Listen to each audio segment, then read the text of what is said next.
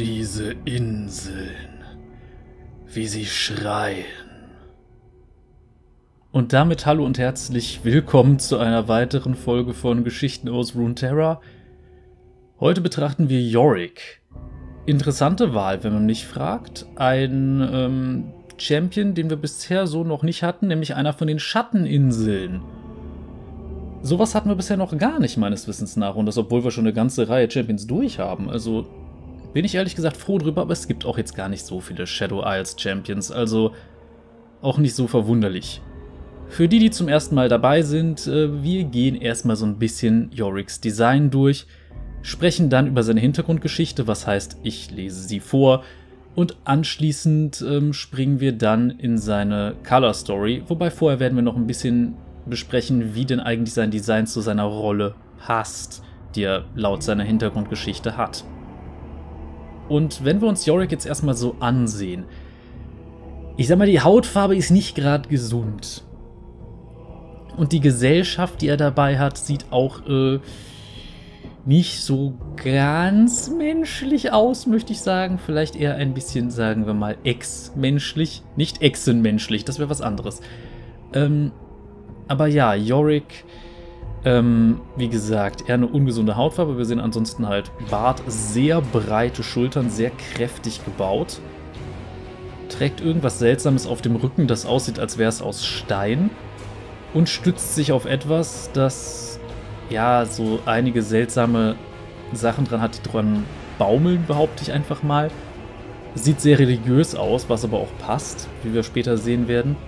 Und letzten Endes ist das Ding eine Schaufel, was äh, an sich auch passt. Für die, die vielleicht schon ein paar Jahre dabei sind, wird, ähm, da werden sich ein paar erinnern.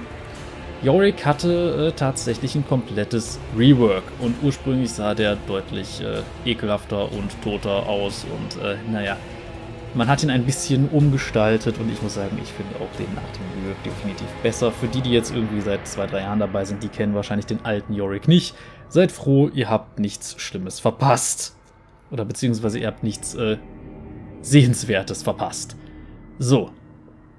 Nun, ansonsten, wenn wir ihn so betrachten, wir sehen, er trägt eine Kapuze, also er scheint so ein bisschen was zu verbergen, sage ich mal. Also es wirkt sehr interessant. Die Augen, das, was wir davon sehen, ist völlig leer, aber eine Sache ist in dem sonst so düsteren Bild von Yorick sehr auffällig und das ist dieses leuchtende Etwas, was er um den Hals trägt.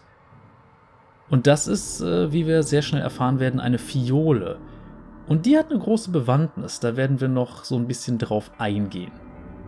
Und ich würde sagen, ehe ich jetzt zu sehr schon in die Interpretation gehe, gehen wir einfach mal in seine Hintergrundgeschichte und schauen uns einfach mal an, was die uns über diesen werten Herrn verrät. Yorick, der Hirte der verlorenen Seelen. Yorick ist der letzte Überlebende eines lang vergessenen religiösen Ordens, und seine Macht über die Toten ist sowohl Segen als auch Fluch. Als Gefangener der Schatteninseln sind seine einzigen Gefährten die verrottenden Leichen und kreischenden Geister, die er um sich schart. Yoricks monströse Taten strafen seine noblen Absichten Lügen, denn es ist sein Wunsch, die Heimat vom Fluch der Zerstörung zu befreien. Selbst als Kind konnte Yoricks Leben nie als normal bezeichnet werden. Er wuchs in einem kleinen Fischerdorf an der äußeren Grenze der gesegneten Inseln auf und hatte stets Probleme damit, von anderen akzeptiert zu werden. Während die meisten Kinder in seinem Alter Verstecken spielten, fand der junge Yorick eine ganz andere Art von Freunden, die Geister der kürzlich Verstorbenen. Zunächst erschrak Yorick vor seiner Fähigkeit, die Toten sehen und hören zu können. Jedes Mal, wenn jemand im Dorf verstarb, lag Yorick des Nachts wach und wartete auf den schaurigen Schrei eines neuen Besuchers. Er konnte einfach nicht begreifen, warum sie sich ausgerechnet ihn aussuchten oder warum seine Eltern glaubten, dass die Geister, von denen er sprach, nur Albträume waren. Mit der Zeit verstand er jedoch, dass die Seelen ihm keinen Schaden zufügen wollten. Sie hatten sich nur verirrt und brauchten Hilfe, um ihren Weg ins Jenseits finden zu können. Und da Yorick der Einzige war, der die Geister sehen konnte, wurde er zu ihrem Führer und geleitete sie zu ihrem Ziel. Was sie in der Ewigkeit erwartete, konnte aber selbst Yorick nicht sagen. Die Aufgabe war bittersüß. Yorick genoss die Gesellschaft der Geister, doch jedes Mal, wenn er einem von ihnen zur Ruhe verhalf, bedeutete das auch, dass er von einem weiteren Freund Abschied nehmen musste. Für die Toten war er ein Erlöser, doch für die Lebenden ein Außenseiter. Alles, was die Dorfbewohner sahen, war ein kleiner verwirrter Junge, der mit Dingen sprach, die es nicht gab. Geschichten von Yoricks Visionen machten schnell die Runde und verbreiteten sich über die Grenzen des Dorfes hinaus. Es dauerte nicht lange, bis sie einem kleinen Orden von Mönchen zu Ohren kamen, der im Herzen der gesegneten Inseln weilte. Boten des Ordens trafen nur wenig später auf Yoricks Insel ein, denn sie glaubten, dass Yoricks Gabe ihrem Glauben dienlich sein könnte. Yorick stimmte einer Reise zu ihrem Kloster zu, und dort lernte er alles, was es über den Weg der Bruderschaft des Morgengrauens und die wahre Bedeutung ihrer Aufmachung zu wissen gab. Jeder Mönch trug stets eine Schaufel bei sich, ein Symbol für seine Pflicht, angemessene Begräbnisse durchzuführen, damit die Seelen der Verstorbenen sich auf ihrem Weg ins Jenseits nicht verirrten. Auch trug jeder Bruder des Ordens stets eine Fiole mit Wasser der heiligen Quelle der gesegneten Inseln bei sich. Diese sogenannten Tränen des Lebens symbolisierten die Pflicht der Mönche, die Lebenden zu heilen. Doch so sehr Yorick es auch versuchte, er schaffte es einfach nicht von den anderen Mönchen akzeptiert zu werden. Für sie war er der greifbare Beweis, dass Dinge existierten, die nur den Gläubigsten unter ihnen zugänglich sein sollten, Sie missgönnten ihm die Kraft, so mühelos wahrzunehmen, wonach sie ihr ganzes Leben lang streben mussten. Von seinen Brüdern gemieden, fand sich Yorick erneut alleine wieder.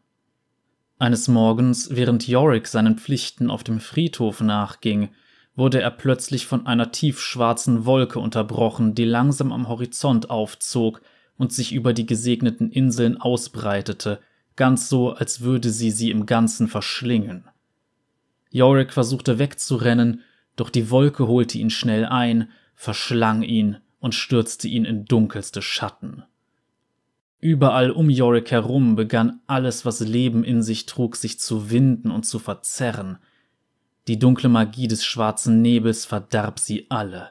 Menschen, Tiere, selbst Pflanzen verwandelten sich und wurden zu abscheulichen, schaurigen Ebenbildern ihres früheren Selbst. Ein Flüstern erhob sich in der aufgewühlten Luft um ihn herum, und seine Brüder rissen die Fiolen mit heilendem Wasser von ihren Hälsen, ganz so, als würden sie ihnen große Schmerzen bereiten.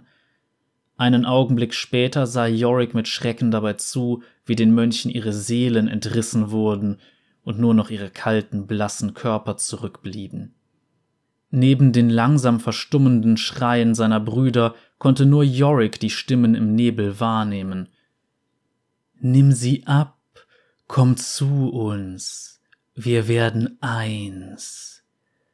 Er fühlte, wie seine Finger nach der Fiole griffen, die immer noch um seinen Hals hing.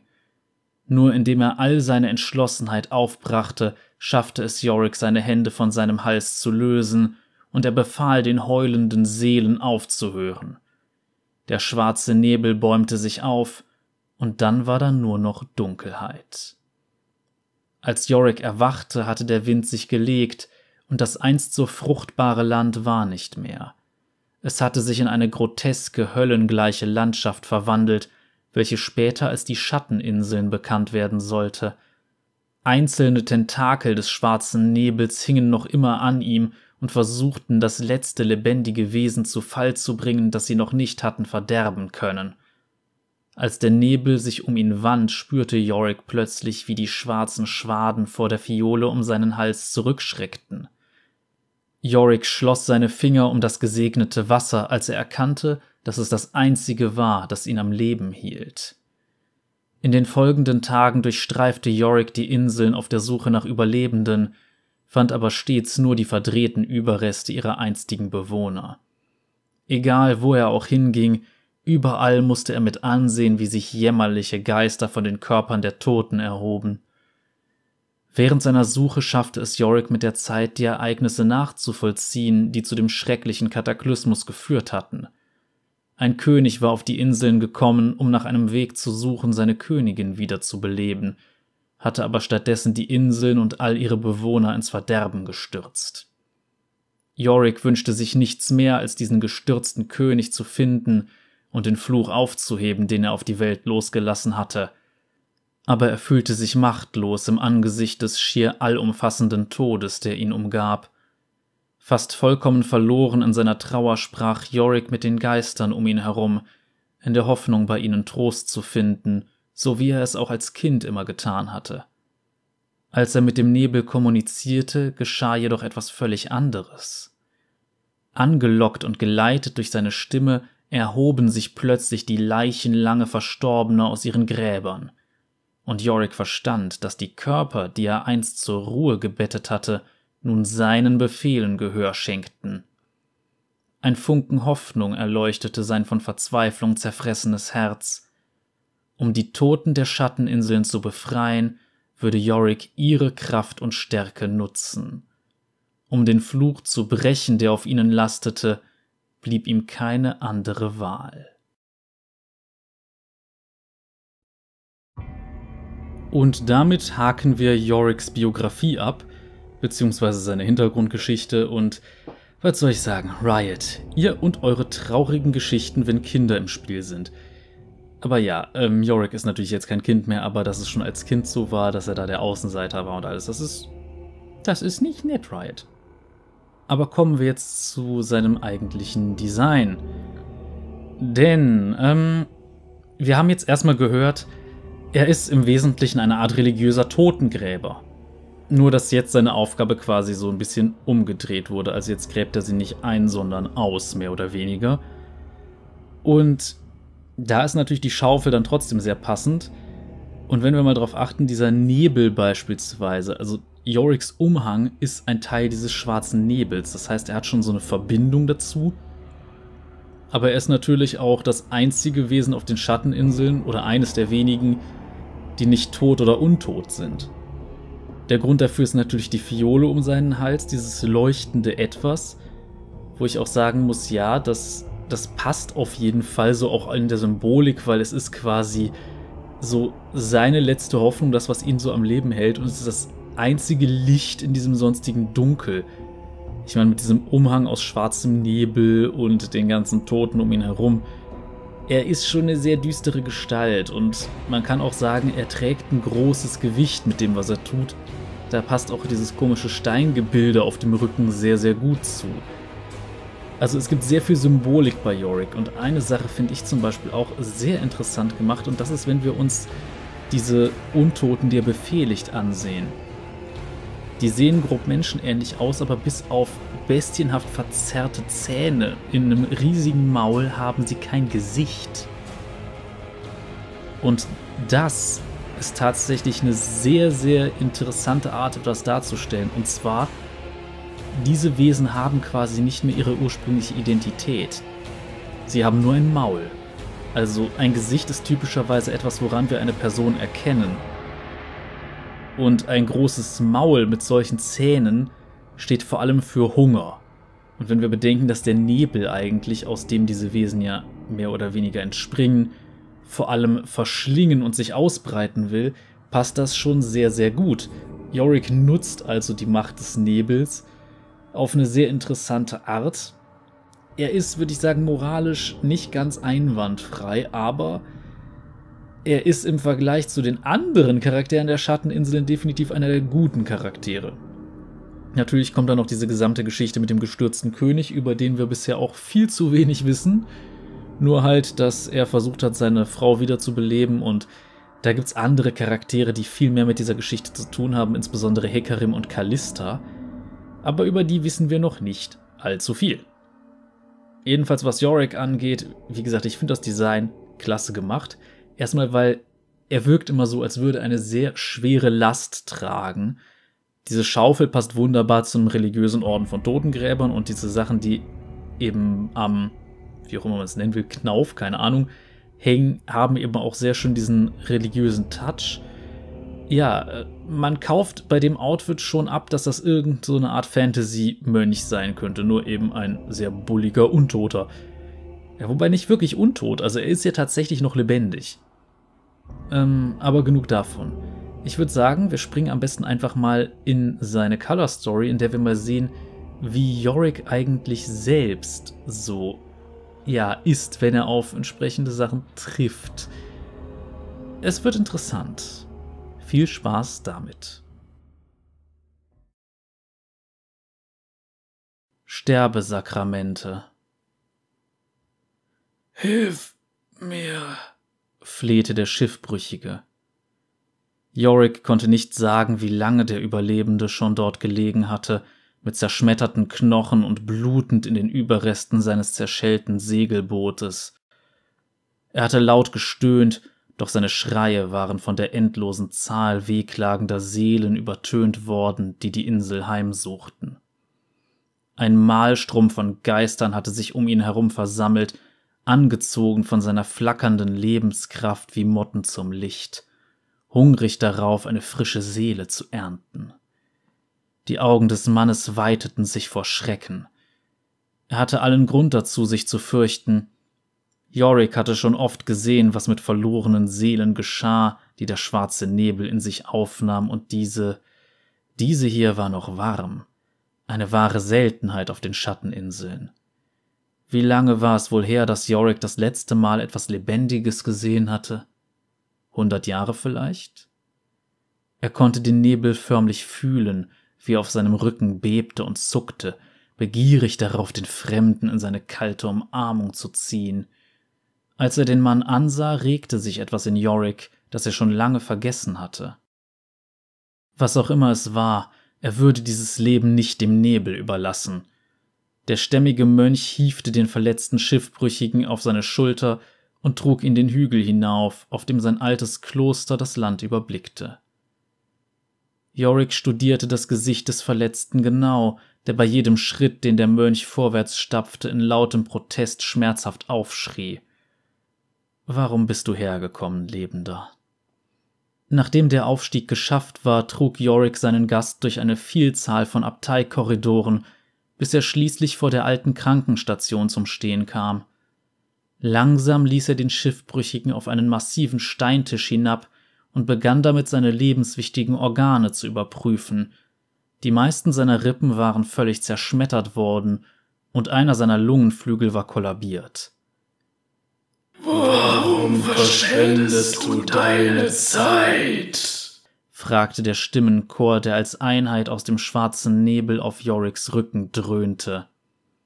Yorick schwieg. Er ließ den Tisch hinter sich und näherte sich einer schweren Tür am Ende der Krankenstation. Die Tür leistete Widerstand, als er gegen sie drückte, und seine Hand hinterließ lediglich einen Abdruck in der dicken Staubschicht auf ihrer Oberfläche. Entschlossen drückte er seine Schulter gegen das Holz und warf sein ganzes Körpergewicht gegen die Tür. So viel Mühe für nichts, höhnte der Nebel. Übergib ihn uns. Wieder war Yoricks Antwort nur verachtendes Schweigen, als er es endlich schaffte, die Tür aufzustemmen. Das schwere Eichenholz schabte über die steinernen Platten des Klosterbodens und enthüllte eine Kammer voll Schriftrollen, Kräutern und Verbänden. Einen Moment lang verharrte Yorick, als sein Blick auf die alten Artefakte seines früheren Lebens fiel und er krampfhaft versuchte, sich daran zu erinnern, wie sie eigentlich Anwendung fanden. Er nahm einige von ihnen, die ihm vertraut erschienen, Bandagen bereits vergilbt und brüchig durch den Zahn der Zeit, sowie Wundsalben, die schon lange zu bloßer Kruste verhärtet waren, und kehrte zum Mann auf dem Steintisch zurück. Lass ihn einfach, sagte der Nebel. Er war bereits unser, als er an der Küste angespült wurde. Ruhe, dröhnte Yorick zurück. Der Mann auf dem Tisch rang bereits nach Luft. Im Wissen, dass er nur sehr wenig Zeit hatte, um ihn zu retten, versuchte Yorick seine Wunden zu verbinden, aber die verrotteten Bandagen zerfielen, bevor er sie überhaupt binden konnte. Als sein Atem immer fahriger wurde, verkrampfte sich der Mann. In qualvoller Verzweiflung ergriff er den Arm des Mönchs, Yorick wusste, dass es nur einen Weg gab, das Leben des Mannes zu retten. Er entkorkte die Fiole, die um seinen Hals hing, und betrachtete das lebenschenkende Wasser in ihrem Inneren. Es war nur noch so wenig davon übrig. Yorick wusste nicht, ob es reichen würde, den Mann zu retten. Und selbst wenn. Yorick musste sich der Realität stellen. Beim Versuch, das Leben dieses Mannes zu retten, hatte er lediglich die Erinnerung an sein früheres Leben verfolgt und an eine Zeit, in der dieser verfluchte Ort noch als die gesegneten Inseln bekannt gewesen war. Die Seelen im Nebel hatten ihn verhöhnt, aber sie hatten die Wahrheit gesprochen.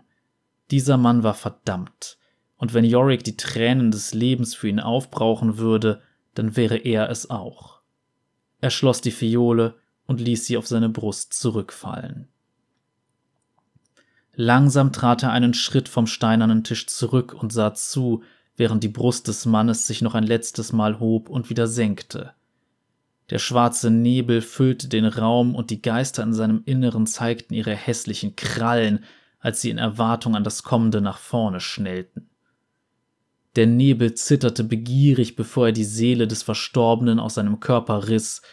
Ein schwacher, kraftloser Schrei drang aus ihrer Kehle, bevor ihr neuer Wirt sie verschlang. Yorick beobachtete alles bewegungslos und ließ ein Gebet zum Himmel fahren, an das er sich kaum erinnerte. Er besah sich die seelenlose Hülle auf dem Tisch genau. Sie war eine bittere Mahnung an die Aufgabe, die er immer noch zu bewältigen hatte. Solange der Fluch der Zerstörung Bestand hatte, würde jeden, der diese Inseln betrat, dasselbe Schicksal ereilen. Er war es, der diesen verfluchten Inseln den Frieden zurückbringen musste, aber nach all den Jahren der Suche hatte er nur Geflüster über einen gestürzten König gehört. Er brauchte Antworten. Mit einer schnellen Bewegung von Yoricks Hand floss ein dünner Nebelstrang in den gebrochenen Körper des Mannes hinein. Augenblicke später erhob er sich erneut von dem massiven Tisch, wenn auch kaum empfindungsfähig. Doch konnte der Körper sehen, hören und laufen. Hilf mir, sagte Yorick. Der Körper wackelte in Richtung des Ausgangs der Krankenstation, und seine schlurfenden Schritte echoten durch die Hallen des Klosters, er setzte seinen Weg nach draußen in die faule Luft des Friedhofs fort und wanderte zwischen den Reihen leerer Gräber hin und her. Yorick behielt die Leiche im Blick, während sie in Richtung Inselmitte stapfte und schließlich im dichten Nebel verschwand. Vielleicht würde diese Leiche mit einer Antwort zurückkehren. Und damit sind wir dann auch Yoricks Color Story durch, Leider gibt's keine weiteren Geschichten von Yorick, aber wir können zumindest eindeutig sagen, ja, er ist gezwungen pragmatisch. Man könnte auch sagen, er ist bitter. Aber das passt auch zu diesem Charakter. Also ein ewiger Außenseiter, der eigentlich sowieso nie viel Gutes von der Welt erwartet hat, sage ich mal. Und jetzt so komplett vereinsamt auf dieser Insel sitzt und sagt, ja, ich bin die einzige Möglichkeit, wie diese Insel noch vernünftig quasi wieder in ihren alten Zustand zurückkommen kann. Und das ist auch der einzige Grund, warum man nicht einfach sagt, so, ja gut, könnt ihr jetzt auch mal sterben. Denn wenn wir mal so seine Voicelines im Spiel ansehen, das will er eigentlich. Also, das ist so eine sehr eigenartige Sache, aber ja, es, es passt zum Charakter. Und daher Yorick ist eine sehr tragische Gestalt, aber was will man da anderes erwarten? Und daher finde ich das schon sehr, sehr passend, wie er hier dargestellt wird. Eben, er hat diese unfreiwillige Verbindung, er hört permanent das Geflüster aus dem Nebel, so diese paar, sagen wir mal, verlangenden Seelen, die da drin noch hörbar sind. Und ja, selbst wenn er auf einen Lebendigen trifft, er überlegt kurz, soll er sein Wasser einsetzen oder nicht so das letzte bisschen unverdorbenes Wasser der Inseln. Und ja, er entscheidet sich, es für sich zu behalten. Und ganz ehrlich, es ist vermutlich genau das Richtige. Die Frage ist, ob Yorick dann in dem Spiel Ruined King vorkommt, was ja bald äh, mal rauskommen soll oder irgendwann mal, wo wohl einige Charaktere aus Bilgewater eine Rolle spielen, aber eben auch von den Schatteninseln. Vermutlich dann mehr als Antagonisten, aber wir wissen es ja nicht. Denn es ist vor allem so, dass die Schlangeninseln, auf denen ja auch Bilgewasser liegt, ähm, immer wieder mal zu bestimmten Zeiten so Halloween-Event, Halloween-Event, genau, ähm, was ja auch sehr passt. Ich meine, diese Folge kommt an Halloween, das ist, äh, das fällt mir jetzt erst auf. Ja. Heavy, äh, ja, happy meine ich, äh, spooky, sonst was, äh, ja. Der Champ ist ja ein bisschen spooky, ne? Der passt da schon sehr, sehr gut rein. Ähm, und ja, da finde ich, passt, wie gesagt, die Folge dann perfekt zum Tag. Aber ansonsten würde ich sagen, gibt es gar nicht so viel zu Yorick zu sagen. Lasst mal eure Meinung dazu in den Kommentaren da, was ihr von ihm haltet. Ich finde auf jeden Fall das Design sehr passend. Leider gibt es sehr wenig weitere Geschichten zu dem. Aber gut, was soll er auch machen, außer eventuell mal wieder auf wen treffen, der halt noch lebt. Oder, wobei, er könnte auch mal gegen Charaktere kämpfen, die auf den Schatteninseln aktiv sind. Also Thrash, Hackerim, Callista, solche Charaktere, auf die könnte er tatsächlich treffen. Das ist eigentlich seltsam, dass er in hunderten Jahren nicht auf die getroffen ist. Oder vielleicht 100 Jahren, vielleicht nicht hunderte, aber definitiv gewisse Zeit. Aber gut, ich würde sagen, kommen wir erstmal dazu, wen ihr beim übernächsten Mal haben könnt. Und da finde ich, haben wir einige sehr, sehr schöne Charaktere zur Auswahl. Zum einen haben wir Cannon, das Herz des Sturms, Lilia, die scheue Blüte und Braum, das Herz Freljords. Und hier sage ich mal kurz was zu den einzelnen Charakteren wieder als eine kleine Zusammenfassung. Natürlich gibt es wieder drei Kommentare, ihr könnt abstimmen. Sollte ich es mal wieder nicht schaffen, das rechtzeitig zu machen, letzte Woche hat mir da zum Glück jemand geholfen ähm, dann werde ich diesen Kommentaren dann einfach ein Herzchen geben. Da ist dann halt auch der Vorschlag und ihr gebt einen Daumen dann bei diesen Kommentaren. Das ist völlig in Ordnung. Also zum eigentlichen Thema. Canon ist ein Jordel, der beim Kinko-Orden tatsächlich aktiv ist und eine der drei Oberhauptsrollen einnimmt. Ja, das nette kleine Fellknäuel. Für die, die Pfeil und Kunai gelesen bzw. bei mir gehört haben, äh, die kennen ihn schon, definitiv. Lilia ist ein Wesen, das streng genommen eigentlich eine Art, sagen wir mal, etwas tierisch gewordene Blüte darstellt. Also eine Art Traumwesen, so komisch das jetzt klingt. Sie hat auf jeden Fall was mit den Träumen von Menschen zu tun. Und ist so eine Art Beschützerin eines Mutterbaumes in Ionia, der aber aus irgendeinem Grund langsam stirbt. Und Braum, ja, wie man schon am Titel hört, der Kerl kommt aus dem Bereich Freljord. Und er ist ähm, naja, so eine Art Volksheld. Wobei er seine eigenen Geschichten auch so ein bisschen aufplustert, einfach um den Leuten mehr Hoffnung zu geben. Steht auf der Seite von Ash, gehört also zu der ähm, Avarosa-Truppe. Und ja, er ist, ist schon cool drauf, der Dude. Also, Mr. Pringles, wenn man so sein Gesicht betrachtet. ja, gut, genug davon. Und damit würde ich sagen, für die, die es im Podcast sehen, übrigens könnt ihr natürlich nicht auf die Sachen klicken, aber ich mache es ja primär für YouTube, einfach damit ihr das äh, auch versteht, für die, die wirklich nur auf Spotify oder so darüber gestolpert sind. Jedenfalls kommen wir zum üblichen YouTube-Kladderadatsch. Das heißt, für die, die mich unterstützen wollen, ihr könnt gerne einen Daumen nach oben dalassen, ihr könnt ein Abo dalassen, auf die Glocke klicken, denn wenn YouTube sieht, Zahlen gehen hoch, dann sagt YouTube, oh, das ist wohl besser als wir dachten. Das schauen sich weiter nochmal mehr Leute an. Wir schicken das weiter rum. Und ansonsten gibt es natürlich noch weitere Möglichkeiten. Für die, die mich tatsächlich finanziell unterstützen wollen, gibt es die drei ersten Links in der Videobeschreibung und auch im Podcast tatsächlich in der Beschreibung. Nämlich einmal zu Patreon, einmal zu Bandcamp und einmal zu Kofi. Also das erste, falls man mich regelmäßig unterstützen will. Das zweite, wenn man wenigstens ein kleines bisschen was dafür an Material haben will. Und das ähm, dritte halt für Leute, die einfach sagen wollen, hör mal, Hofnarr, dies machte er vorzüglich. Diese Tat war ähm, ein Schmaus für meine Ohren. Hier, nehme er einen Euro. Das ist auf die Art möglich. Ähm, da gibt es dann natürlich keine Gegenleistung. Bei Patreon habe ich bisher eingestellt, wenn Leute entsprechend viel dalassen, dann kriegen sie halt die Audios, sobald die fertig sind und nicht sobald ich das Video produziert habe. Das heißt, da kann man dann schon ein bisschen was im Voraus hören, aber das ist auch alles, was ich momentan anbieten kann, außer halt Erwähnung im Abspann, wenn sich entsprechende Patreons dafür finden. Äh, Patrons. Patreon ist die Seite, Patron war der eigentliche Begriff. Egal. Zurück zum sonstigen Kram. Also, falls ihr tatsächlich Content Creator irgendwie finanziell unterstützen könnt. Ich kann nur darum bitten, macht es. Nicht mal zwingend bei mir. Also ich bin nicht in Geldnot, deshalb. Ich finde es immer wieder nett, wenn Leute tatsächlich äh, Geld bei mir dalassen für das, was ich mache, auch wenn es eigentlich keiner machen muss. Das ist schon eine sehr schöne Form der Wertschätzung. Aber generell gibt es halt Leute, für die ist das der Hauptberuf. Und das ist bei mir jetzt echt nicht der Fall, aber es ist trotzdem immer wieder schön. Also falls es irgendeinen Content Creator gibt und wenn ihr da auch nur 1 Euro im Monat da lasst, das ist echt deutlich mehr als man denkt, weil gerade mit Ad Revenue und sowas, das kann so viel wert sein wie 1000 Views auf einem Video. Also macht euch da nichts vor, das macht tatsächlich was aus.